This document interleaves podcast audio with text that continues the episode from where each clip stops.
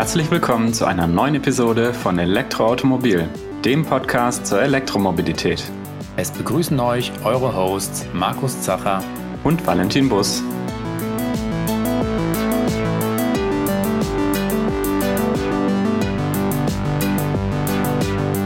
Diese Episode wird euch präsentiert von Mennekes.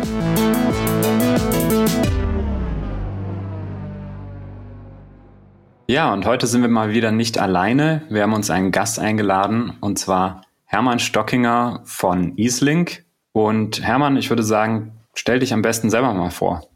Ja, hallo von, von meiner Seite. Vielen Dank für die Einladung.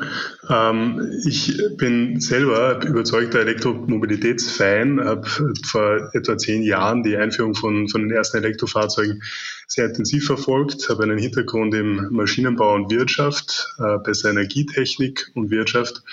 Bin davon überzeugt, dass Elektromobilität einen signifikanten Beitrag zu einer nachhaltigen Zukunft äh, leisten kann in Kombination mit erneuerbarer Energie. Und zu dieser Zeit, vor etwa zehn Jahren, habe ich die Frage gestellt, welches Element äh, benötigt es technologisch noch, um Elektromobilität massentauglich zu machen und einen möglichst positiven Beitrag für die Zukunft zu leisten.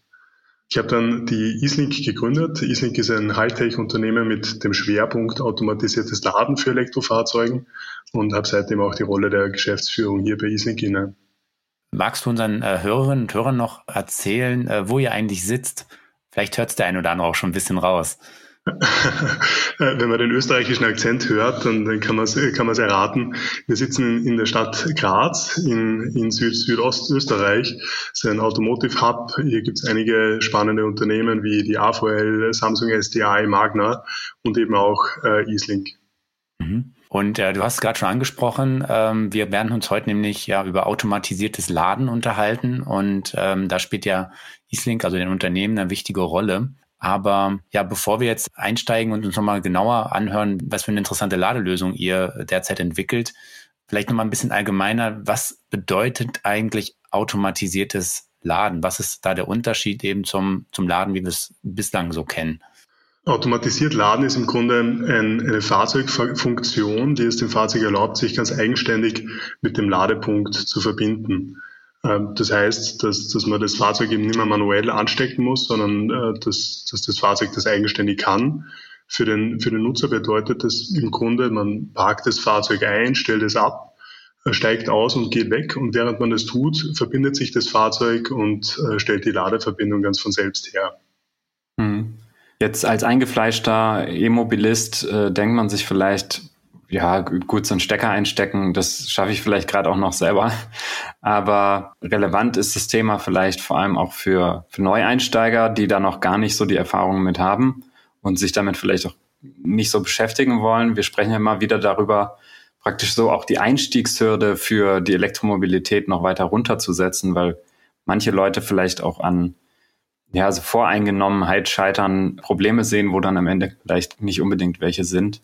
Aber nicht nur diese Art von Einstiegshürde, sondern auch das Thema Barrierefreiheit ist ja ganz interessant oder ganz wichtig beim Thema automatisierten Laden. Also es gibt ja durchaus Leute, die vielleicht auch körperlich gar nicht in der Lage sind, irgendwie so einen schweren Ladestecker dann irgendwie in die Buchse selber zu befördern. Ja, du, du sprichst das sehr gut an. Ähm, es gibt einige Gründe, die, die das Thema automatisiert Laden sehr stark ähm, treiben oder die, die eine Notwendigkeit erzeugen. Das eine ist natürlich ein, ein Premium-Feature, wo man die Frage schon stellen kann. Aber grundsätzlich, wenn man jetzt zurückblickt und, und so die Zeiten vor einigen Jahrzehnten der, der Automobile Revue passieren lässt, da hat jeder mit einer völligen Selbstverständlichkeit das Fenster rauf und runter gekurbelt. Äh, dann gab es die ersten automatischen äh, Scheibenheber, die kamen im Premium-Segment und mittlerweile könnte man kein, kein Fahrzeug mehr kaufen ohne diesen Feature. Mhm. Bei dem Thema Laden wird es wahrscheinlich sehr ähnlich passieren. Und es gibt aber heute schon wirklich Anwendungsfälle, wo es wirklich eine Notwendigkeit äh, ist, in eine Automatisierung zu gehen. Das Thema Barrierefreiheit ist, ist äh, sicher ein relevantes Schlagwort, wo Personen, die diese Möglichkeiten äh, physisch gar nicht haben, dennoch mit, mit dem Elektrofahrzeug hantieren müssen und eben sich um das Fahrzeug herum bewegen müssen. Und hier ermöglicht automatisiertes Laden eine völlige Convenience oder eine völlige Befreiung von diesem manuellen Task, mhm. was sicher äh, ein starkes Thema ist. Ja, das ist ja wahrscheinlich auch nicht nur, dass der Stecker vielleicht ähm, schwer oder unhandlich ist, sondern teilweise ist es ja auch einfach sehr schwierig, wenn man jetzt zum Beispiel ja, im Rollstuhl sitzt, ähm, überhaupt dann die Ladestation ranzukommen, da den Stecker einzustecken, dann wieder zum Fahrzeug. Da ist oft ein Bordstein oder ein Poller dazwischen. Das heißt, hier ist es eigentlich ja so offenkundig, dass das eine extreme äh, Entlastung wäre für die, die Fahr Auto, Elektroautofahrerinnen und Fahrer, ja, die eben nicht ganz so mobil sind wie andere, ja. Welche ähm, Anwendungsfälle, jetzt ist das, glaube ich, ein, ein, sehr, ein sehr gutes Beispiel, wo, wo das äh, super Sinn macht. Äh, welche Einsatzmöglichkeiten oder Anwendungsfälle habt ihr denn noch so im, im Fokus, wenn ihr über das automatisierte Laden sprecht? Also ich glaube, ähm, äh, eine, eine zentrale Frage ist, mit welchem Use Case beginnt man? Und hier gibt es ganz unterschiedliche Use Cases. Ähm, ein sehr naheliegender ist natürlich äh, ein, ein normaler Pkw für einen Privatnutzer. Und hier spielt das Thema Convenience eine große Rolle. Und, und das Thema Ein- und Ausstecken ist, ist heute ein Element, wo man noch nicht wirklich die, die Kundenzufriedenheit erreicht, die man vielleicht gerne hätte. Und wo, wo man merkt, dass sich das Thema Elektromobilität immer mehr aus dieser Premium- und Early Adopter äh, Tech- und Enthusiasten-Nische heraus in, in eine Massenmobilität entwickelt. Und man kommt immer wieder in, in Ladesituationen, wo dann vielleicht die Steckdose am, am, anderen Ende des Autos ist und muss dort einstecken und äh, das Kabel quer über das Fahrzeug spannen und dann ist das Kabel schmutzig. Äh, dann stellt man sich die Frage, wo, wo, wo schmieren wir jetzt die Hände hin? Viele Leute haben dann ein eigenes Handtuch im Kofferraum und äh, wo man das eben abwischen kann. Und dann, so ist die Experience, die man heute hat. Äh, zum Teil geht es aber einfach um, um das Thema Platzbedarf. Vor allem, du hast ja schon angekündigt mit, mit einem Poller, der vielleicht um das Fahrzeug herum positioniert ist. Ein schönes Beispiel ist auch das Thema Tiefgarage. Viele Tiefgaragen sind sehr eng und man parkt da ein und das kennt bestimmt jeder. Man zwängt sich dann aus der Fahrertür raus und äh, und gleitet dann so entlang des Fahrzeugs raus, versucht nichts zu berühren. Man sich dann auch vorstellt, man muss dann zum Kofferraum gehen, der vielleicht auf der verkehrten Seite ist und da das Kabel rauskramen und denselben Weg noch einmal machen und äh, dann das wieder über die Motorhaube drüber spannen und um den Seitenspiegel umwickeln, dann ist es insgesamt nicht, nicht das, was man mit, mit dieser User Experience erreichen möchte. Und ähm, aus, diesen, aus dieser Convenience-Überlegung herausleiten und auch aus diesem Platzbedarfsthema heraus leiten sich dann auch die, die Haupt-Use-Cases ab. Das ist einerseits bestimmt in, in einem ersten Schritt ein, ein Premium-Thema. Und dann gibt es aber auch Anwendungsfälle, die, die absolut Sinn machen. Du hast das Thema Barrierefreiheit äh, angesprochen, also Personen, die, die körperlich nicht die Möglichkeit haben, diesen äh, Akrobatikakt ums Fahrzeug herum zu, zu vollziehen oder gewisse kommerzielle Flotten wie beispielsweise Taxis, die an einem Taxistandplatz äh, Position für Position nach vorne rücken müssen und permanent auch wieder sich, sich verbinden müssen mit der Ladeinfrastruktur, wo auch um das Fahrzeug herum eben keine Barrieren aufgebaut werden dürfen, keine Stolperfallen bestehen dürfen, mhm. ähm, wo man das bestimmt zu Beginn einmal sehen wird. Mhm. Ja, das ist, glaube ich, auch ein ganz gutes Beispiel. Das kann man sich wirklich auch mal schwer vorstellen, dass an so einem Taxistand irgendwie 20 Autos stehen da, dann hat man 20 Ladesäulen und dann fährt das erste Taxi los und dann fangen 19 äh, Taxifahrer erstmal an, das Kabel abzustecken, ein Auto vorzufahren, wieder anzustecken, dann fährt der nächste los. Das ist tatsächlich ein, ein Fall, den wird es wahrscheinlich so in der Form eher nicht geben, sondern da sind dann die Taxifahrer darauf, sicherlich darauf angewiesen, und sicherlich heute schon so, dann ein, irgendwo eine Schnellladestation aufzusuchen. Das heißt dabei eben auch, dass sie dann eben nicht am Taxistand stehen können und ihnen vielleicht Kunden ja dann auch äh, entgehen können. Mhm. Wenn man da noch so ein bisschen weiter drüber überlegt, ähm, das ist ja im Prinzip der Bereich, ja, so Flotten äh, oder eben auch schon gewerbliche Anwendungen. Habt ihr da noch so weitere Anwendungsfälle, Use Cases, hast du es genannt, die da auch spannend sind, über den Taxibetrieb so hinaus?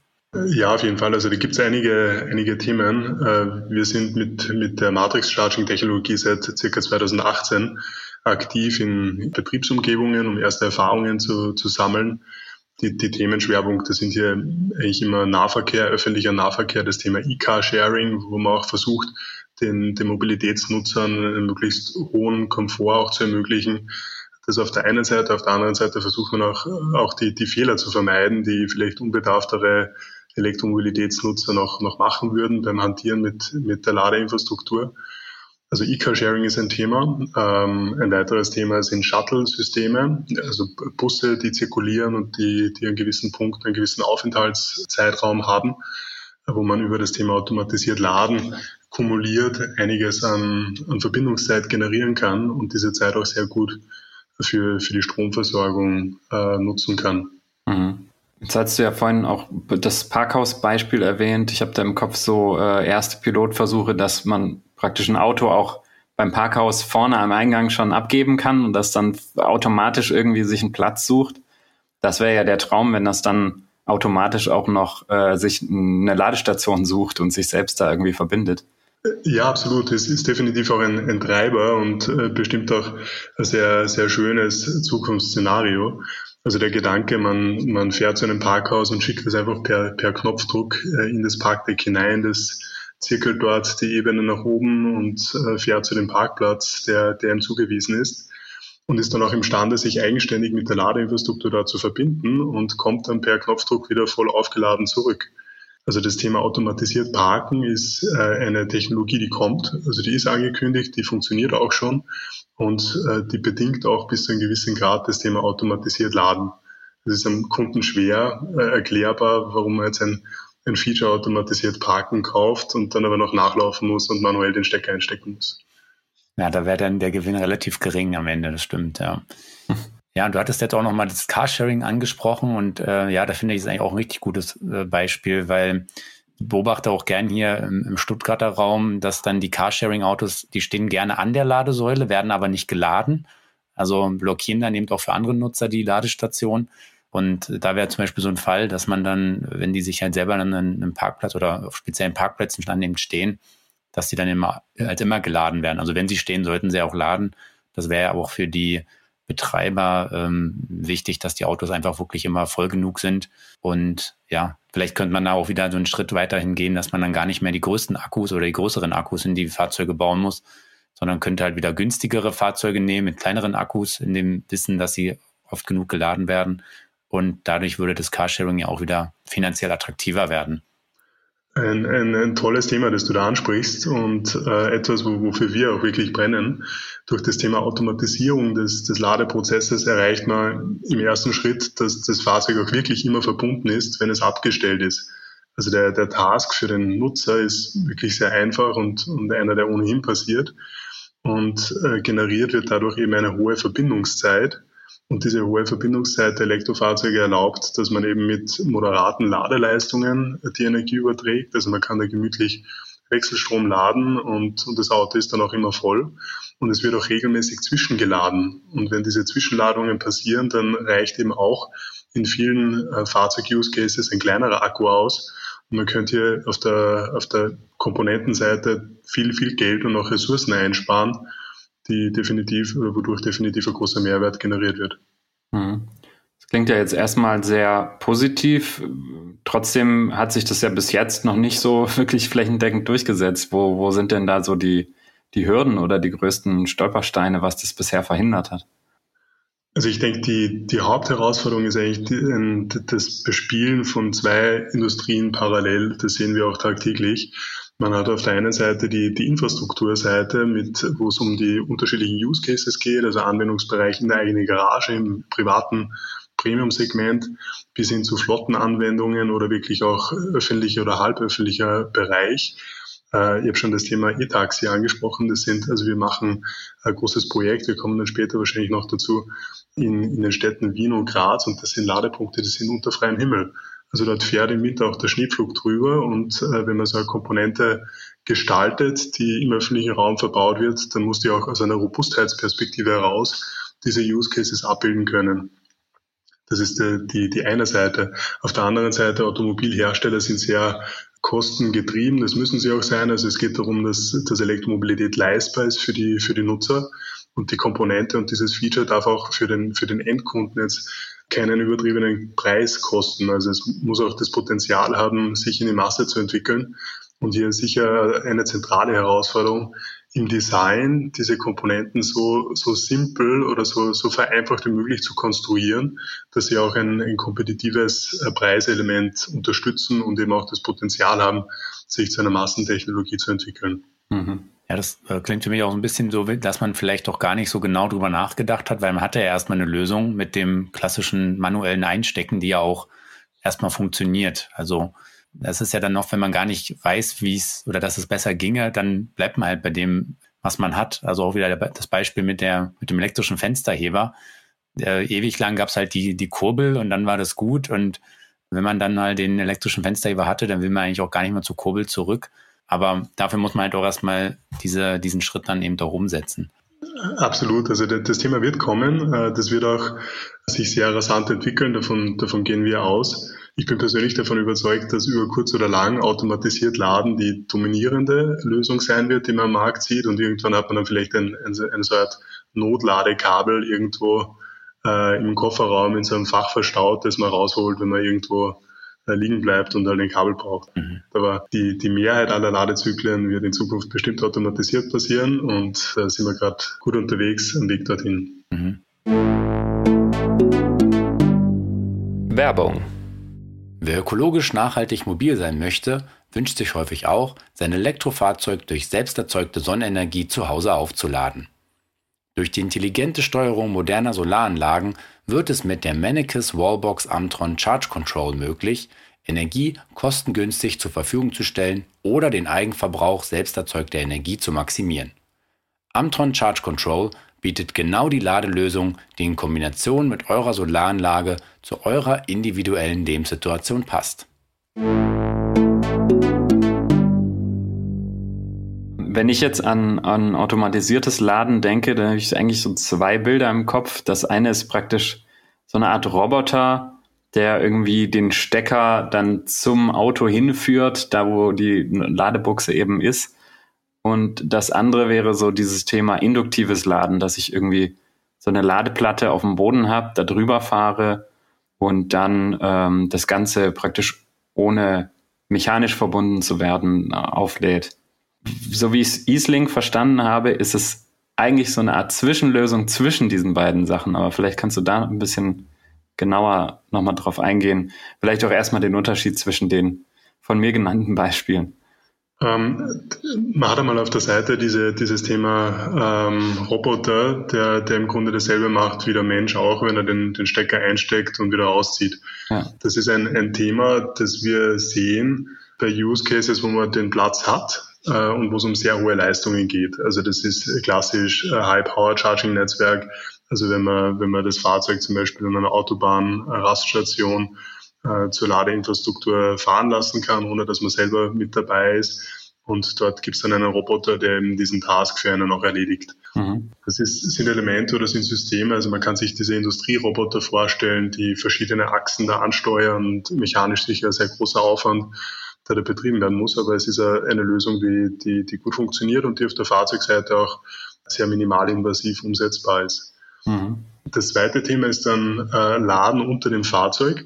Das macht auch großen Sinn, dass es unter dem Fahrzeug passiert, weil die einzige Infrastrukturgegenfläche, die ich überall habe, ist äh, die, die Fahrbahn selbst, also die Parkplatzoberfläche. Mhm. Also wird zwischen der Parkplatzoberfläche und dem Fahrzeugunterboden eine elektrische Verbindung hergestellt. Und dort hat man im Grunde zwei konzeptionelle Optionen. Das eine ist das Thema induktives Laden, das du angesprochen hast, weil es über elektromagnetische Spulen ein, ein hochfrequentes Wechselfeld äh, erzeugt wird und über diesen Elektromagnetismus in einer Empfängerspule im Fahrzeug äh, der, der Strom übertragen wird und dann wird eben dieses hochfrequente äh, Elektro, dieses hoch, hochfrequente, dieser hochfrequente Wechselstrom wieder mit Leistungselektronik gleichgerichtet, dass er in die Batterie geladen werden kann.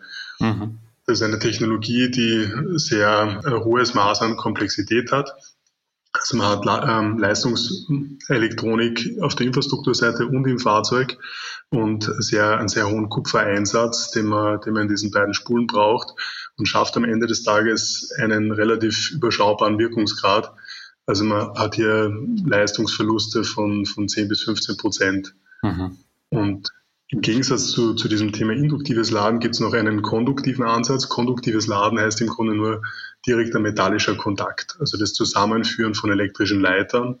Im Grunde ist jede Steckdose eine konduktive Verbindung. Mhm. Und in dem Bereich äh, konduktiv laden schafft man eben sehr hohe Wirkungsgrade, sehr hohe Ladeleistungen. Äh, man muss aber das Thema Mechanik irgendwie in den Griff bekommen, dass das in diesem Betriebsbereich unter dem Fahrzeug auch, auch schaffbar ist. Und das ist sicher auch ein, eine Kernaufgabe und eine, die uns auch sehr stark differenziert mit dem Thema Matrix Charging. Mhm. Und wenn du es mal ein bisschen jetzt eben aufteilen will, dann sagst du eigentlich, dass, dass äh, das Laden, das, also der, der Laderoboter, der eine, ein Kabel in die Ladedose steckt, das ist dann eben eher der Fall für hohe Le Ladeleistungen. Wir hatten jetzt kürzlich ja über den über das Megawatt Charging gesprochen in Episode 49, äh, wo wir ja nochmal mit ganz anderen Ladeleistungen dann Richtung LKW-Laden gehen. Da wird es ja auch ja für Menschen einfach auch fast schwierig, ähm, dieses Ladekabel noch zu hantieren. Und äh, da wird ja auch, da gibt es verschiedene Projekte, die ja auch an solchen Laderobotern entwickeln. Gibt ja auch schon erste Prototypen. Aber wenn man sich die so anschaut, dann ist es auch schwer vorstellbar, dass dann äh, überall in der Stadt dann so ein Roboterarm da rumsteht, nur um ein Ladekabel einzustecken. Ich glaube, das ist ein Lösungsweg, der sich wirklich nur für die spezielle darauf vorbereitete Infrastruktur dann auch äh, lohnt. Also sprich große Autobahnen, Parkplätze, Rastplätze, die dafür optimiert sind. Und das andere dann eben, du hast es ja eigentlich ja ganz gut beschrieben, dass es eigentlich nur die Ladung über den Boden geben kann, weil ja, ich weiß, ich weiß ja immer nicht, wo ich das Auto eigentlich abstelle, ob ich da jetzt rechts oder links den Bordstein habe oder wie auch immer. Und ja, das, das induktive Laden, da wollte ich vielleicht noch einwerfen. Bislang gibt es ja auch noch keine so richtig große Anwendung. Es hatte BMW mal vor einigen Jahren probiert bei einem 5er Plug-in-Hybrid. Da gab es eine Zeit lang als Option eine induktive Ladestation. Und das hatte die Besonderheit, dass man dieses Ladepad, also diese, diese Platte, die man auf den Boden legt, die äh, musste man leasen und äh, trotzdem diese Option halt zusätzlich zu seinem Fahrzeug konfigurieren. Und dann konnte man da halt aber auch nur seinen 5er Plug-in-Hybrid laden. Es gab auch noch kein anderes Auto, was da jetzt mit kompatibel war. Und das hat dann BMW aber auch relativ schnell wieder eingestellt. Ähm, ja, weil dann einfach auch der Vorteil noch sehr überschaubar war. Auch die Ladeleistung. Seitdem gab es immer mal so ein paar Ankündigungen, aber so richtig groß durchgesetzt hat sich ja bis jetzt noch nicht. Und ja, ein paar von den Gründen hattest du jetzt gerade genannt, die darauf schließen lassen, dass das dann die Erwägung war, warum man es vielleicht doch noch nicht so im großen Stil mit dem induktiven Ansatz probiert. Also ich denke, beim, beim induktiven Ansatz gibt es zwei äh, Punkte, die, die diese Technologie sehr stark limitieren. Das eine ist das Thema Kosten. Und im Vergleich zum induktiven Laden können wir mit dem Thema Matrix Charging die Kosten ungefähr auf ein Drittel reduzieren. Und äh, in, mit diesem Drittel kommt man plötzlich in ein Volumensegment. Also plötzlich funktionieren die, die Business Cases im Hintergrund und äh, kann man auch mit dem Anspruch eingehen, hier äh, eine, eine Massentechnologie umzusetzen. Und der zweite Punkt, wie schon genannt, ist, ist das Thema Wirkungsgrad. Und da, da gibt es oft die Stimmen, die sagen, ja gut, also im, im Hochpremium-Segment ist eigentlich der Wirkungsgrad eh nicht so relevant, weil die Person, die sich so ein Auto kaufen kann, die kann dann auch die, die Stromrechnung mitnehmen äh, und diese 10, 15 Prozent Verlust auch noch schlucken. Das mag wirtschaftlich schon stimmen, aber aus meiner Sicht ist es kein, keine wirtschaftliche Überlegung, sondern eine Nachhaltigkeitsüberlegung und ist jedes Prozent, das man in der, in der Schnittstelle äh, vermeidbar verliert, nicht akzeptabel. Ja, absolut. Also nachher äh, die Energie, die nicht verbraucht wird, die muss man auch nicht erzeugen. Ähm, macht da auf jeden Fall Sinn, da überall äh, sparsam zu sein und ich denke, selbst im Premium-Segment ähm, dreht sich das langsam ein bisschen, dass man da darauf achtet, energiesparsam unterwegs zu sein und Energie einzusparen. Ähm, jetzt hattest du ja schon mal den Begriff Matrix-Laden fallen lassen. Und ja, vielleicht macht es jetzt auch Sinn, mal so ein bisschen genauer uns anzuschauen, wie funktioniert denn jetzt die Ladelösung, die ihr entwickelt habt? Wie können sich das unsere Hörerinnen und Hörer ungefähr vorstellen, was da passiert und wie das äh, System so aufgebaut ist? Ja, sehr, sehr gerne. Die, äh, Im Grunde Matrix Charging ist eine automatisierte konduktive Ladetechnologie für E-Fahrzeuge, die im Fahrzeugunterboden verbaut wird. Für den Fahrer kann man sich das so vorstellen, man, man parkt ein, stellt das Fahrzeug ab und in dem Moment, wo das geparkt ist und abgestellt ist, senkt sich vom Fahrzeugunterboden ein Connector ab und dockt dann mechanisch äh, auf eine Ladeplatte, auf das Matrix Charging Pad, das auf der Fahrbahn liegt oder in die Fahrbahn eingelassen ist und stellt dort eine konduktive Verbindung her. Und im Grunde wird dann da das Fahrzeug genau gleich geladen wie mit einem Typ-2-Stecker. Also es wird ein, ein dreiphasiger Wechselstrom übertragen oder auch weniger Phasen. Die, die Ladung geht dann zu, zu dem Onboard-Charger, wird dort eben gleichgerichtet und geht dann in die Batterie. Was hat das jetzt genau mit diesem Matrix auf sich? Weil, also ich stelle mir jetzt vor, wenn ich einen Typ-2-Stecker denke, dann habe ich ja da meine fünf Leistungskontakte, also die drei Phasen L1, L2, L3, den Neutralleiter und dann noch Erde. Und habe ich dann auch einfach so eine Art Typ-2-Stecker im Boden und der findet sich oder wie, wie kann man sich das dann ungefähr vorstellen? Ist eine gute Frage. Also die, die Grundherausforderung war, ich habe es vorhin schon kurz gesagt, einerseits auf der Infrastrukturseite diese unterschiedlichen Use Cases zu unterstützen. Das heißt aber, dass dieser, dieser Teil, der auf der Fahrbahn liegt oder in die Fahrbahn eingebettet ist, hochrobust sein muss. Der, der muss in überdachten Betriebsumgebungen wie in der eigenen Garage funktionieren, aber eben auch irgendwo in wirklich rauen Betriebsumgebungen, wo man den, den Witterungsbedingungen ausgesetzt ist, wo im Winter eben auch der, der Schneepflug drüber fährt und man Salzstreuung hat und Rollsplit. Und wir haben daraus geschlossen, dass auf der Fahrbahn keine bewegten Teile verbaut werden dürfen. Das muss ein statisches Bauteil sein, das hochrobust ausgestaltet ist. Mhm. Und im Umkehrschluss muss aber die Mechanik ins Fahrzeug. Und die Frage ist, wie, wie kann man die Mechanik im Fahrzeug auf ein Mindestmaß reduzieren? Wie kann man hier ein, ein so einfach wie mögliches System abbilden. Und die, die aller einfachste Mechanik, die man, die man realisieren kann, ist im Grunde eine Richtung und zwar rauf und runter, also in, in die Richtung des Schwerefelds der Erde. Damit spart man sich auch alle Führungsstrukturen, also da ist jetzt keine steife Struktur innen drinnen und ähm, damit kommen wir genau zu dieser, zu dieser Technologie. Und jetzt ist aber noch die Frage, wenn man sagt, im Fahrzeug bewegt sich nur rauf runter, das Fahrzeug hat aber trotzdem einen gewissen Toleranzbereich, den es benötigt. Also man parkt nicht immer genau gleich, sondern man parkt ein bisschen weiter links oder rechts oder vorne und hinten. Und genau dieses Toleranzfeld wird durch eine Kontaktmatrix und daher auch der Name ermöglicht. Also die Kontaktmatrix sind im Grunde mögliche Kontaktfelder auf der, auf der Platte, die, die am Boden verbaut ist. Äh, und durch die selektive Ansteuerung von diesen, von diesen Kontaktfeldern, die genau kontaktiert sind, äh, erreicht man die, die, dieses Toleranzfeld oder kompensiert man im Grunde die, die nicht exakte Position des Fahrzeugs. Also am Parkplatz ein, ein hochrobustes Bauteil mit einer Kontaktmatrix und im Fahrzeug eine maximal reduzierte Mechanik, die nur rauf runter macht. Das heißt sozusagen, das System merkt, ah, der steht jetzt ein paar Zentimeter weiter links oder ein paar Zentimeter weiter rechts und schickt dann Strom praktisch nur an die Stelle, wo ich tatsächlich angebunden bin. Genau, ja. Also die, im, im Grunde weiß das System, ob es im, im Trefferbereich ist.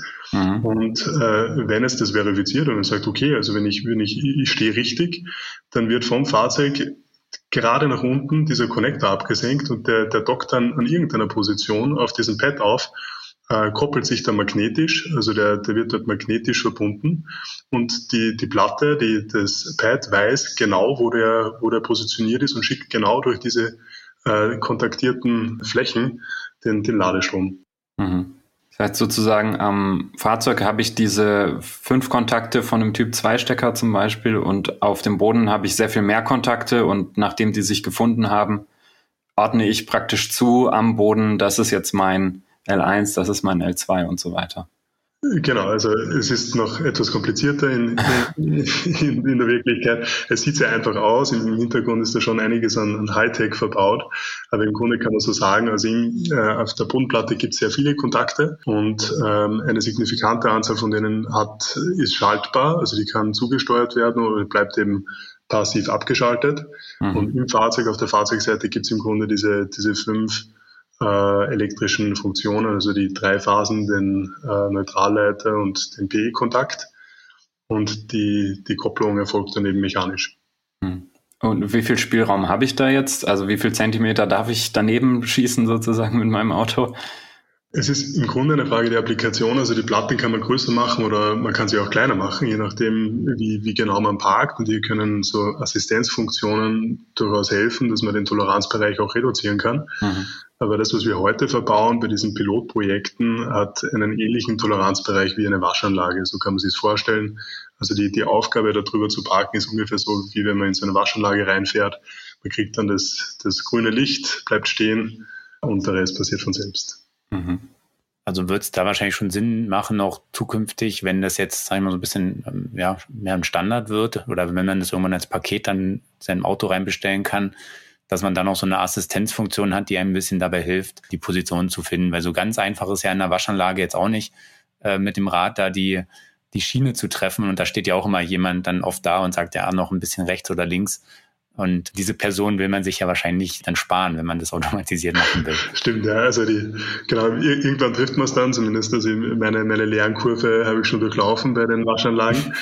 Ähm, und äh, bei, dem, bei dem Thema automatisiert Laden oder äh, Matrix Charging äh, ist aber diese Funktion schon verbaut. Also das, das, der Connector, also die, die Komponente im Fahrzeug weiß, wo sie relativ zu dem Pad steht. Das wird über, über ein, ein Triangulationssystem gemacht. Und diese Information besteht im Fahrzeug und kann dann eben auch im Dashboard des Fahrzeugs angezeigt werden. Und man bekommt dann auch eine, eine Parkassistenz, äh, dass man das auch, auch gut trifft. Mhm. Ja, Im Prinzip können heute schon viele Autos auch automatisch in Parklücken rein und rausfahren. Und das dann noch zu kombinieren, ist ja dann eigentlich sehr, sehr naheliegend. Das wird wahrscheinlich in Zukunft noch mehr zunehmen, dass die Autos selber an die Parklücken fahren oder per Remote fahren sie heute auch schon in die Parklücken rein und raus und merken sich das. Das ist ja im Prinzip schon vorhandene Technik, die jetzt langsam nach unten wandert und irgendwann wird es wahrscheinlich jedes Auto dann können. Dann lässt sich das damit eigentlich gut verbinden. Ja, genau. Und ähm, was du ansprichst, im Grunde wäre das auch ein, ein irres Platz-Einsparpotenzial, was man damit erreicht. Ähm, wenn man sich wieder die Tiefgarage vorstellt, wo die, wo die Parkplätze ganz nah aneinander angeordnet sind, dann könnte man einfach das Fahrzeug reinschicken und das stellt sich ab, verbindet sich äh, automatisch und man selber ist aber schon vorher schon ausgestiegen. Mhm. Ja, jetzt äh, wäre mal interessant, jetzt haben wir beim konduktiven Laden, was wir sonst so von in der Stadt kennen, also das AC-Laden, da haben wir üblicherweise so Leistungen 11 kW oder 22 kW. Wo läge denn jetzt hier die, die Möglichkeit, die maximale Ladeleistung bei diesem System? Hm, Im Grunde ist, ist das Thema Matrix Charging ein, ein, äh, stellt eine konduktive Verbindung her und hier gibt es jetzt einmal kein physikalisches Limit. Äh, es gibt aber natürlich Auslegungsgrößen, also man muss schon wissen, welche Leistung man jetzt damit unterstützen möchte. Und unsere Herangehensweise war, dass wir, dass wir die verschiedenen Lade-Use-Cases einmal betrachtet haben und gesagt haben, na gut, wo können wir den größten äh, Kundennutzen erreichen? Und das ist bestimmt bei dem Laden in, in Ballungsräumen, also zu, zu Hause in der eigenen Garage oder am, am Firmenparkplatz beim, beim Arbeitgeber oder irgendwo in den Städten vor dem Supermarkt. Und in diesen Umgebungen äh, hat man sehr viele AC-Ladepunkte bis 22 Kilowatt. Und das ist auch die, die erste Generation, die das unterstützen wird. Also Step One ist äh, AC-Laden bis 22 Kilowatt. Äh, es geht dann in einer weiteren Folge weiter mit dem Thema DC-Laden und hier haben wir auch wieder gesagt, na gut, interessant ist im ersten Schritt einmal, äh, sind die Ladezyklen in den Städten und üblicherweise Schnellladepunkte in, in dicht besiedelten Umgebungen äh, gehen bis zu 50 Kilowatt und das ist damit auch wieder die Auslegungsgröße, die wir in einem zweiten Schritt anstreben. Das Thema Schnellladeinfrastruktur, also HPC, wo man über 150 Kilowatt geht, bis 350 Kilowatt, wie es einige Modelle jetzt schon können, ist ein, ein Use Case, der aus einer Kundenperspektive sehr selten passiert, wogegen man dieses Thema äh, AC-Laden und moderate Ladeleistungen unter Umständen mehrmals täglich hat. Und diese, diese sehr schnellen Ladezyklen ist jetzt aktuell nicht, nicht auf der Roadmap. Da sehen wir primär diese Roboteranwendungen, die du schon angesprochen hast. Hm. Ist ja dann vielleicht auch ein Thema mit Kühlung zum Beispiel und solchen Themen, die ja dann die Bodenplatte oder die Verbindung auch wieder sehr viel komplexer machen würde. Absolut, ja. Also wir sehen auch, dass, dass Fahrzeughersteller das, die, das Leistungsspektrum im Fahrzeugunterbodenbereich eher niedrig halten, also wirklich nur bis 22 Kilowatt gehen aus der Überlegung heraus, dass man sagt, das Thema High Power Charging bedarf äh, einer so hohen Komplexität, auch in der Fahrzeugarchitektur, um jetzt diese Leistung von der, von der Seitenwand des Fahrzeugs in, in das Fahrzeug hineinzuführen, inklusive Flüssigkühlungen und, und hohe Kupferquerschnitte. Und diese, diesen Kostenblock möchte man nur einmal haben und der ist aber schon, besteht schon auf der Fahrzeugseite und möchte man eben nicht in den Fahrzeugunterboden äh, duplizieren. Daher, also für das Thema automatisiert Laden im Unterbodenbereich wird es wahrscheinlich bis 22 Kilowatt im ersten Schritt gehen und, und irgendwo bei 50 Kilowatt dann auch aufhören. Persönlich glaube ich, dass, dass wir mit den Leistungen nicht signifikant drüber gehen werden. Mhm. Ja, das macht ja auch Sinn, wenn ich eine Anwendung habe, wo ich eben weiß, dass das Fahrzeug da ja auch länger parkt und nicht nur irgendwie 20, 30 Minuten, sondern vielleicht auch mal einen ganzen Tag. Und dann reicht ja, reichen ja oft schon 11 Kilowatt aus gerade wenn man eine hohe Verfügbarkeit hat. Also je höher die Verfügbarkeit ist, desto geringer kann ja die Ladeleistung sein. Und ähm, ist ja vielleicht auch denkbar, dass das dann auch zukünftig sich stärker auf den Strompreis noch auswirken wird, dass man ja das netzdienliche Laden ähm, unterstützt. Das heißt, äh, langsame Ladeleistungen, ähm, wenn es wenns Netz das eben nur hergibt und man kann vielleicht nur dann schneller laden, wenn auch die, die Leistungen im Netz verfügbar sind. Und dafür ist ja auch wieder der Punkt, den du auch schon angesprochen hattest, äh, Hermann, wichtig, dass man eben eine lange Verbindungszeit auch hat. Und da kommen wir ja sogar, wenn man jetzt nochmal ein bisschen weiter spinnt, einen Punkt weiter, äh, das bidirektionale Laden ähm, hängt ja auch sehr stark davon ab, dass die Fahrzeuge, die stehen ja 23 Stunden am Tag rum und werden ein super wertvoller Speicher. Und das macht dann aber nur Sinn, die als Speicher zu nutzen, wenn sie dann eben auch am Stromnetz angeschlossen sind und sie dann auch vielleicht Energie zurückführen können was ja wiederum für Flotten, Carsharing und so weiter ja auch nochmal ein richtig interessanter Use Case ist und vielleicht auch perspektivisch für den Endkunden, wenn er davon irgendwie profitieren kann. Ja, ganz genau. Und äh, du, du beschreibst es ja schon sehr gut. Im Grunde durch die Automatisierung erreicht man genau diesen hohen Verbindungsgrad und ermöglicht dadurch auch den, die, das Potenzial von, von bidirektionalem Laden oder auch intelligentes Lastmanagement um eben diesen Steueralgorithmen die Flexibilität zu geben, die sie auch benötigen.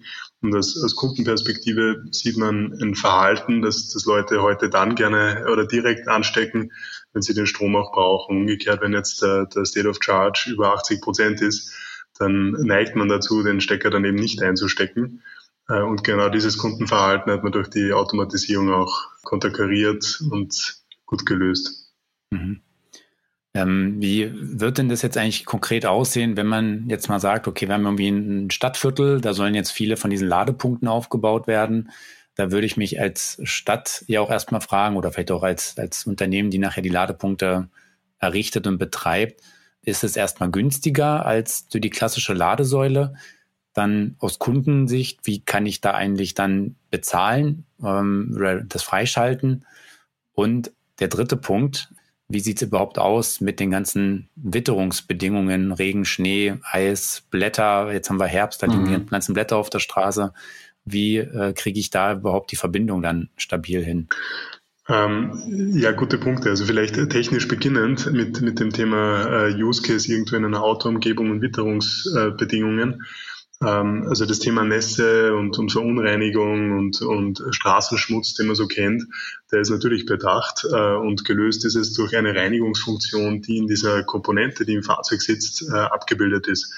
Und man kann sich das so vorstellen, also die Kontaktfläche auf, dieser, auf diesem Matrix Charging Pad ist völlig eben.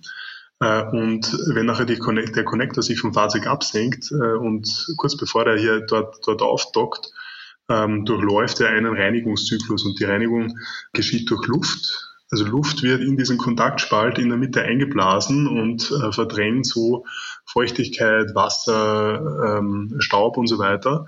Und sie besteht zum, zum Zweiten aus, aus kleinen Lamellen. Also der Connector dreht rotatorisch äh, im Kreis auf dem Kontaktpad und während der sich da im Kreis bewegt, zieht der so kleine Wischerlamellen, also wirklich so kleine Scheibenwischer über diese Kontaktfläche.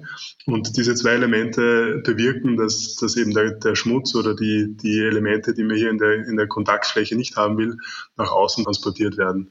Das ist im Grunde genau dasselbe Prinzip wie ein Scheibenwischer. Da hat man den Fahrtwind, der, der über die, die Scheibe ähm, fließt und dann noch die Lamellen, die auf der Scheibe hin und her wischen. Genau dasselbe Prinzip ist ja auch angewandt. Und der, der dritte Teil, der, der zu dieser Reinigung oder der zu dieser stabilen Kontaktierung beifügt oder äh, dazu wirkt, sind dann die Kontaktelemente selbst und die bestehen als, äh, aus kleinen federvorgespannten Punktkontakten, also so kleine äh, Kontaktstifte, die sich ihren Weg äh, freischaben. Also die, die rotieren um diese Fläche und schleifen sich damit mit dem Gegenpol, also mit dem Kontaktmaterial auf der Unterseite ein und durch dieses Einschleifen werden recht gute Übertragungswirkungsgrade erreicht und kann eben auch bei einer, bei einer normalen Straßenverschmutzung sehr stabiler, äh, gute elektrische Verbindung hergestellt werden. Mhm. Ähm, jetzt habe ich da noch äh, eine Frage zu dem, äh, du meinst mit Luft wird es dann so freigeblasen. Habe ich dann da so einen kleinen, so Mini-Kompressor oder sowas in der Ladeeinheit im Fahrzeug dann drin oder wo nehme ich die her? Ja, tatsächlich. Also Mini-Kompressor ist vielleicht ähm, zu hoch gegriffen. Es ist ein kleiner Lüfter, also so ein, so ein kleiner äh, Radialverdichter, der hier in die Komponente reinbläst und die Luft im Fahrzeug ansaugt. Ähm, irgendwo, also da, da gibt es auch keine großen Ansprüche an diese, an diese Luft, die man dafür verwendet. äh, die Komponente unter Druck setzt und die Luft strömt dann eben in diesen, in diesen Kontaktspalt aus. Mhm. Also jetzt haben wir zumindest schon mal diese, diese Matrix-Pads gereinigt.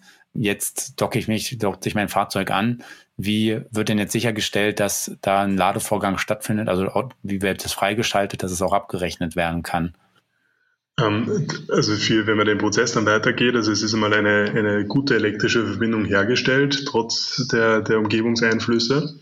Und der nächste Schritt ist, ist das Thema Authentifizierung. Man kennt es heute mit dieser AFID-Karte, die man über so einen Leser zählt. Und äh, es ist jetzt natürlich eine berechtigte Frage, wo ist jetzt der AFID-Leser? Wahrscheinlich nicht unter dem Fahrzeug. ähm, und, und den Standard, den man hier an, ansetzt, ist die ISO 15118. Ähm, also es gibt hier schon die Standardisierungshinterlegung oder das, das Framework äh, um, um von diesem AFID-Zähler wegzukommen und äh, dem Auto zu erlauben, dass es den direkten Handshake mit dem Ladepunkt auch macht. Ähm, das heißt, die, der, der Tag hinter der 15118, die wurde ja noch gemacht für kabelbasiertes äh, Laden, heißt äh, Plug and Charge. Mhm. Äh, also man muss nur einstecken und kann dann weggehen. Und in dem Fall wäre es dann die Erweiterung, das wäre dann Park and Charge. Das heißt, man parkt ein, die Verbindung wird hergestellt und die ganze Authentifizierung und alles, was man da so benötigt, passiert im Hintergrund äh, und, und durchläuft ein vordefiniertes Programm. Das wäre dann aber kabellos, die Kommunikation, oder? Die Kommunikation ist, ist auch kabellos. Also die, die Komponenten, also die Komponente im Fahrzeug und der Ladepunkt am, am Parkplatz äh, stellen eine WLAN-Verbindung her, bevor, bevor die eigentliche elektrische Kopplung passiert. Mhm. Und darüber liefern dann auch die komplette Authentifizierung dann nachher ab. Genau. Okay. Und ähm, jetzt hatte ich ja noch die, die dritte Frage gehabt. Welche Kosten muss denn jetzt der CPO, also der Ladeinfrastrukturbetreiber, kalkulieren, wenn er jetzt sagt, ich möchte 50 von diesen Ladeplatten in der Straße einbauen oder von diesen Charging Pads? Ähm, auch verglichen, wenn er sich alternativ für äh, 50 Ladepunkte in der Ladesäule entscheiden würde. Die, äh, der Kostenpunkt ist sehr vergleichbar zu der herkömmlichen Ladeinfrastruktur, wie wir sie heute kennen. Also die Komponente wird ähnlich viel kosten, die ganzen Grabungsarbeiten, die er machen muss und auch die Anschlusskosten sind im Grunde ident. Ähm, das heißt, für den, für den Ladepunktbetreiber ist es wirtschaftlich im Grunde dieselbe Entscheidung. Er hat entweder einen automatisierten Ladepunkt oder eben einen manuellen Ladepunkt. Mhm. Das heißt, der Hauptunterschied ist dann auf der anderen Seite am Fahrzeug, dass man da dann eben diese zusätzliche Komponente benötigt. Wie geht ihr da prinzipiell vor? Also ist es eher so gedacht, dass äh, ihr Hersteller davon überzeugt, die ab Werk sozusagen zu verbauen? Oder ist es eher so gedacht, dass jetzt ein Kunde, der ein Fahrzeug hat, sagt, ich möchte das auch haben und irgendwie eine Nachrüstlösung dafür angeboten wird? Ähm, das gehen beide Wege und wir, wir verfolgen beide Wege auch parallel. Ähm, die eine zentrale Aufgabe, die, die wir haben und äh, die, die wir mit aller Entschiedenheit auch verfolgen, ist das Thema Standardisierung. Also eine solche Technologie ist eine Schnittstellentechnologie, die, die kann nur das, das wirkliche Potenzial erreichen, wenn es herstellerübergreifend auch angewendet wird. Mhm. Und äh, nachdem wir von dieser technischen Lösung absolut überzeugt sind und es eine starke Innovation, die jetzt aus, aus Zentraleuropa kommt, äh, ist es auch der Anspruch, diese Technologie zu einem internationalen Standard zu entwickeln und herstellerübergreifend äh, zu etablieren. Und das läuft auch schon. Also da werden äh, die, die Gespräche geführt und die Projekte sind bereits äh, auf Schiene und äh, wir positionieren uns da völlig, völlig herstellerunabhängig. Und der, der zweite Teil, das Thema Retrofit, ist auch gut möglich, vor allem für das Thema AC-Laden, weil man im Fahrzeug im Grunde nur diese Typ-2-Schnittstelle dupliziert. Also es gibt quasi eine zweite automatisierte Typ-2-Schnittstelle und die Signale hin zum Fahrzeug sind genau gleich. Also das Fahrzeug glaubt, es hängt am Stecker bei einer Nachrüstung äh, und diese, diese Komponente kann in etwa in, in, in etwa drei Stunden in einer Werkstatt nachgerüstet werden äh, und damit hat das Fahrzeug die Funktion gelernt. Mhm. Wäre das jetzt, wenn ich das heute einbauen will, schon verfügbar oder äh, gibt es einen Horizont, ab wann ihr plant, dass das äh, möglich wäre? Also die Technologie kommt jetzt in, in beiden Fällen. Einerseits äh, direkt ab Werk durch Automobilhersteller. Man kann das dann dazu konfigurieren. Also man setzt dann im Konfigurator den Haken und kriegt dann die Komponente im Fahrzeugunterboden ab Werk verbaut und bekommt dieses Ladepad äh, wirklich in den Kofferraum gelegt. Man kann das dann zu Hause einfach auf den Parkplatz legen und äh, mit einer Starkstromsteckdose anstecken und ist, ist damit fertig. Also man bräuchte nicht einmal einen, einen Elektriker, der diese Installation vornimmt. Mhm. Und der zweite Fall ist das Thema Nachrüstung, wo jetzt innerhalb von drei Stunden in einer Werkstatt diese zusätzliche automatisierte Ladeschnittstelle äh, verbaut werden kann. Das geht sehr einfach, weil im Grunde, vor allem beim, beim Bereich AC-Laden, weil im Grunde diese Typ-2-Schnittstelle mit allen Signalen äh, repliziert wird. Also das Fahrzeug glaubt, wenn es mit Matrix Charging verbunden ist, es hängt am Stecker. Und ähm, damit ist es sehr, sehr schnell und einfach auch möglich.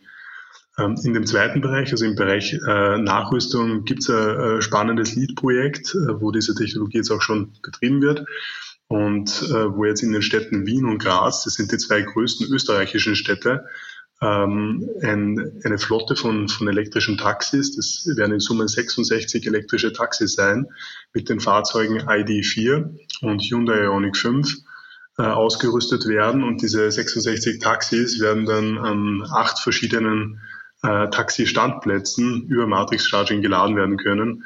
Man kann sich das so vorstellen, also pro Standplatz werden dort sechs Ladepunkte in Reihe aufgebaut und damit kann eben der Taxifahrer, der, der sich dort hinten anstellt, Position für Position nach vorne rücken und ganz, ohne dass er jetzt aussteigen muss und irgendwas machen muss, der Zusatz, zusätzlichen Strom tanken, während er dort ohnehin wartet. Mhm. Ja, die, die, die Taxifahrer, äh, die drücken dann immer, also wenn sie starten, dann fährt dieser äh, Connector dann automatisch wieder hoch oder muss er dann irgendwie nochmal bestätigen, jetzt hochfahren oder fährt er einfach los und das, die Verbindung zieht sich sofort zurück oder wie kann man sich das dann vorstellen? Also gute Frage. Also die, die Entkopplungszeit sind weniger als zehn Sekunden und im Grunde löst der, also mit dem Lösen der Parkbremse wird der Connector automatisch hochgezogen. Mhm. Also der muss eigentlich nur noch wirklich ganz kurz warten, bis dann vielleicht die Meldung kommt, jetzt abfahrbereit so ungefähr. Genau, ja. Also man kann sich so vorstellen, wenn, wenn er das Fahrzeug aufsperrt, dann, dann wird es völlig automatisiert passieren und, und, er merkt es gar nicht. Mhm. Äh, wenn er im Fahrzeug sitzt und dann den Befehl gibt, dann dauert schon ein paar Sekunden, aber mhm. das ist sehr kurz und sollte es nicht weiter stören. Nicht länger, also definitiv nicht länger, als wenn er das Ladekabel von außen abstecken müsste, das einwickeln muss, in den Kofferraum tun. Ähm, das spart also auf jeden Fall Zeit. Definitiv. Ja, spannend. Mich erinnert das ein bisschen an das Thema Batteriewechselstationen, was wir vor zwei Folgen in der Folge 51 äh, besprochen haben. Auch so Thema Standardisierung und äh, Thema Infrastrukturaufbau und so weiter. Aber mir scheint, dass äh, das automatisierte Laden fast einfacher umzusetzen ist vom, vom Aufwand her. Gerade so, was das Thema ja, herstellerübergreifende Einführung angeht. Und ähm, klar, das Laden ist dann nicht super schnell innerhalb von fünf Minuten Akku wieder voll, aber möglicherweise tatsächlich das Thema mit dem größeren Disruptionspotenzial so gesehen ähm, oder dem größeren Komfortgewinn. Wenn ich jetzt ja mir ums Laden vielleicht überhaupt keine Gedanken mehr machen muss, ich äh, stelle mein Auto ab, drücke auf den Knopf und fertig.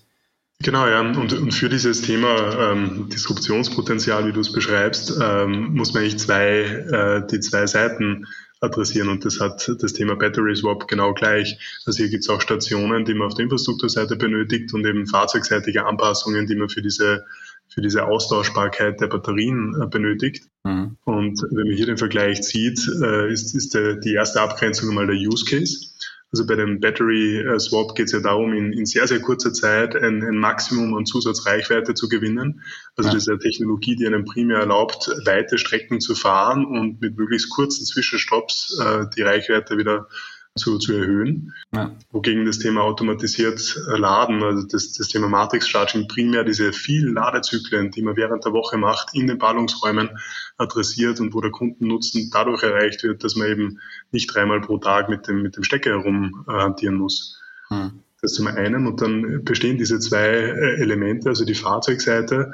Es ist eine völlig andere Aufgabe, eine Batterie mit einer Masse von mehreren hundert Kilo äh, rauf und runter zu bewegen und eben mechanisch in dieses, äh, mechanisch und elektrisch in das Fahrzeug äh, zu integrieren, wogegen jetzt ein Konnektor äh, relativ leicht im Fahrzeugunterboden verbaut werden kann. Also man kann sich die Komponente vorstellen, die hat ein Volumen von drei bis vier Liter und vielleicht drei Kilo Gewicht und, und das war's. Also das ist ein relativ kleiner Bauteil, der üblicherweise zentral im Fahrzeug verbaut wird und hinter der Vorderachse.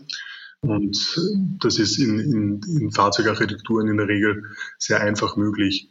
Und auf der Infrastrukturseite geht es sehr stark darum, äh, die, diese Barrierefreiheit, also diese diese Obstacles, diese Barrieren auch zu vermeiden und damit Platz zu sparen. Und dieser Platzbedarf ist ein Riesenargument für, für, für Städte. Wenn man sich heute äh, überlegt, wie, wie Ladeinfrastruktur funktioniert und man sieht eine Ladesäule, dann ist es positiv besetzt. Also die Leute ja.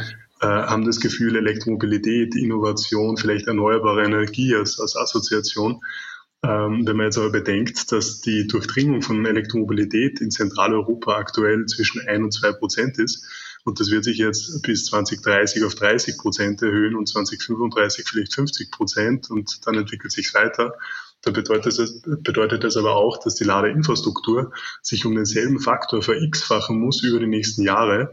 Und da stellt sich schon die Frage, wo diese, diese Ladepunkte appliziert werden. Also wo stellt man diese vielen Ladesäulen hin? Mhm. Was macht das mit den Stadtbildern? Wer, wer, also woher kommt der Platz? Wird der Gehweg enger oder verliert man die, die Parkplätze, äh, die, man, die man benötigt? Ähm, da sind viele Fragen noch, noch unbedacht und äh, die, die wirkliche Massendurchdringung von Elektromobilität steht uns erst bevor. Und hier kann man sicher mit, mit dem Thema barrierefreien Ladepunkt sehr viel bewirken. Also platztechnisch und auch äh, ästhetisch äh, ist das ein völlig anderes Thema. Mhm. Ja, wenn wir jetzt gerade schon so ein bisschen einen Blick in die Zukunft werfen, kannst du so ganz grob eine, eine Roadmap äh, geben? Wann könnten die ersten Autos ab Werk ähm, vom Band laufen, die dann so eine Ladelösung haben? Wann wird es vielleicht mal so grobe Schätzungen ähm, im öffentlichen Raum solche Ladepunkte dann noch geben, so dass das, weil das wird ja so ein bisschen Henne-Ei-mäßig parallel vielleicht auch laufen müssen oder vielleicht haben auch erst die Autos die Funktion und dann später kommen die Ladepunkte oder es muss wie genau andersrum sein, weil die Fahrzeuge, äh, die Fahrzeugkunden das erst kaufen, wenn sie auch sehen, ah, da gibt es diese Möglichkeit. Aber ja, gibt es da einen ganz groben Zeitplan? Den, den gibt es natürlich. Die ersten Applikationen, die wir, die wir heute schon sehen und jetzt die nächsten Jahre auch sehen werden, sind im Grunde Nachrüstlösungen. Und zwar beginnend bei spezifischen Flotten wie äh, Taxis, E-Car-Sharing oder vielleicht Lieferfahrzeuge, wo das großen Sinn macht. Ähm, Im nächsten Schritt, das kommt jetzt auch 2024 in etwa, äh, wird es das Thema Nachrüstung für den Premium-Bereich geben. Also dort werden diese Retrofit-Units äh, quasi dem, dem Kunden direkt angeboten. Also man kann sich äh, bei, bei dem Autohaus diese Funktion dann dazu konfigurieren und bekommt es dort direkt verbaut. Äh, in den Folgejahren, so 2025, 26 herum, wird es dann die ersten großen äh, Volumenimplementierungen geben. Also man kann dann Serienfahrzeuge direkt von den Herstellern mit dieser Technologie kaufen. Und hier beginnt es im ersten Schritt im Premium-Segment für die eigene Garage. Das ist der erste und einfache, einfachste Schritt. Hier gibt es auch dieses Thema Henne-Ei nicht.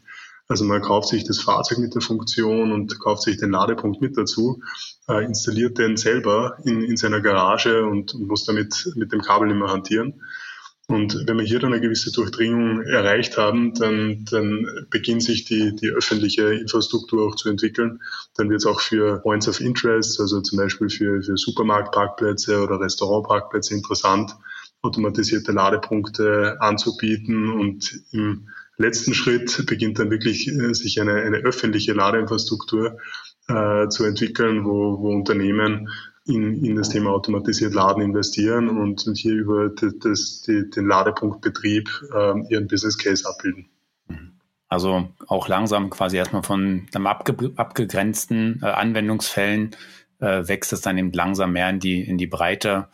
Und ja, ich denke, äh, für viele wird es schon ein Argument sein, wenn man zu Hause sich die Hantiererei mit dem Kabel spart, so ein System zu installieren, gerade wenn jetzt vielleicht die, die Platte ähm, so kostentechnisch in einem Bereich von der Wallbox liegt und also die Ladeplatte im Boden des Matrix Charging Pad. Ähm, und auf der anderen Seite das Bauteil selber, hattest du ja gesagt, das ist ja eigentlich, leitet ja in dem Sinne nur, also das Teil im Fahrzeug leitet den Strom ja nur durch, die Umwandlung macht der Onboard-Lader, den habe ich sowieso. Und damit dürften ja die Kosten gar nicht mal so hoch liegen, oder? Also da, das wird ein bezahlbares Extra werden, würde ich jetzt mal so unterstellen. Völlig korrekt unterstellt. Ähm, das Ziel ist, dass die Gesamtkosten, die man für das Thema automatisiert Laden zusätzlich hat, im Bereich einer hochwertigen Wallbox sind, inklusive Kabel. Also dass man das manuelle Ladesystem, das man heute ohnehin benötigt, eigentlich ersetzen kann durch ein, ein automatisiertes Ladesystem. Und das geht. Also die, das Thema Matrix Charging ist, ist aus einer Kostenperspektive Benchmark. Die ersten, die ersten Produkte werden bestimmt dennoch im Premium-Segment angeboten werden, aber die Technologie hat absolutes Potenzial, sich in diese Volumensegmente zu entwickeln und damit auch leistbar zu werden und, und auch diesen Disruptionscharakter, den du vorher angesprochen hast, zu, zu realisieren. Es klingt auf jeden Fall sehr vielversprechend. Ich bin gespannt, wie sich der Rollout gestalten wird über die nächsten Jahre, wann wir ähm, auch bei uns in der Nachbarschaft praktisch die ersten Matrix Charging Pads auf dem Boden auftauchen sehen. Oder auch eben die ersten ähm, OEMs sehen werden, die das Abwerk anbieten. Ja. Aber es klingt auf jeden Fall noch, also diese Dekade werden wir auf jeden Fall noch viel dazu äh, sehen, wenn man dir so dabei folgt. Ja, das, das, kann man, das kann man erwarten. Und äh, es, also wir, wir dürfen da öffentlich natürlich wenig zu, zu Kooperation und Partnerschaften sagen, äh, aber die bestehen, die Untergeheimhaltungsvereinbarungen natürlich. Mhm. Äh, aber es, es wird jetzt nächsten Monate bestimmt die ein oder andere Meldung geben, die, die diesen, diesen Weg ähm, ganz gut verdeutlichen wird. Ja, wenn wir da was ähm, erfahren, dann werden wir da auch drüber berichten auf irgendeinen unserer Kanäle. Und ja, ich glaube, das ist doch ein ganz guter Punkt hier, das Thema automatisiertes Laden mal abzuschließen. Ja, ich denke, äh, unsere Hörer und Hörer haben da jetzt mal einen ganz guten Eindruck bekommen, was da eigentlich die ganzen ja, Anwendungsfälle sind, was das für Vorteile bringt und dass das nicht irgendwie so eine spinnerte Fantasie ist, sondern dass es eine ganz handfeste, äh, wichtige Entwicklung ist, die verfolgt werden muss und jetzt eigentlich nur noch ja eine Frage der Zeit ist, dass wir das im großen Stil wahrscheinlich auch sehen werden. Und ja, wir werden das auf jeden Fall weiter verfolgen, das Thema. Von daher, Hermann, vielen Dank, dass du bei uns in der Sendung warst und ähm, ja deine Firma und eure Technologie vorgestellt habt. Ja, vielen Dank dir. Ja, vielen Dank euch beiden für die, für die coole äh, Diskussion und für die spannenden Fragen. Ja, sehr gerne. Dann an unsere liebe, äh, an unsere Hörerinnen und Hörer wieder auch vielen Dank fürs Zuhören und ja, bis zum nächsten Mal. Euer Markus. Euer Valentin. Genau, und tschüss von mir.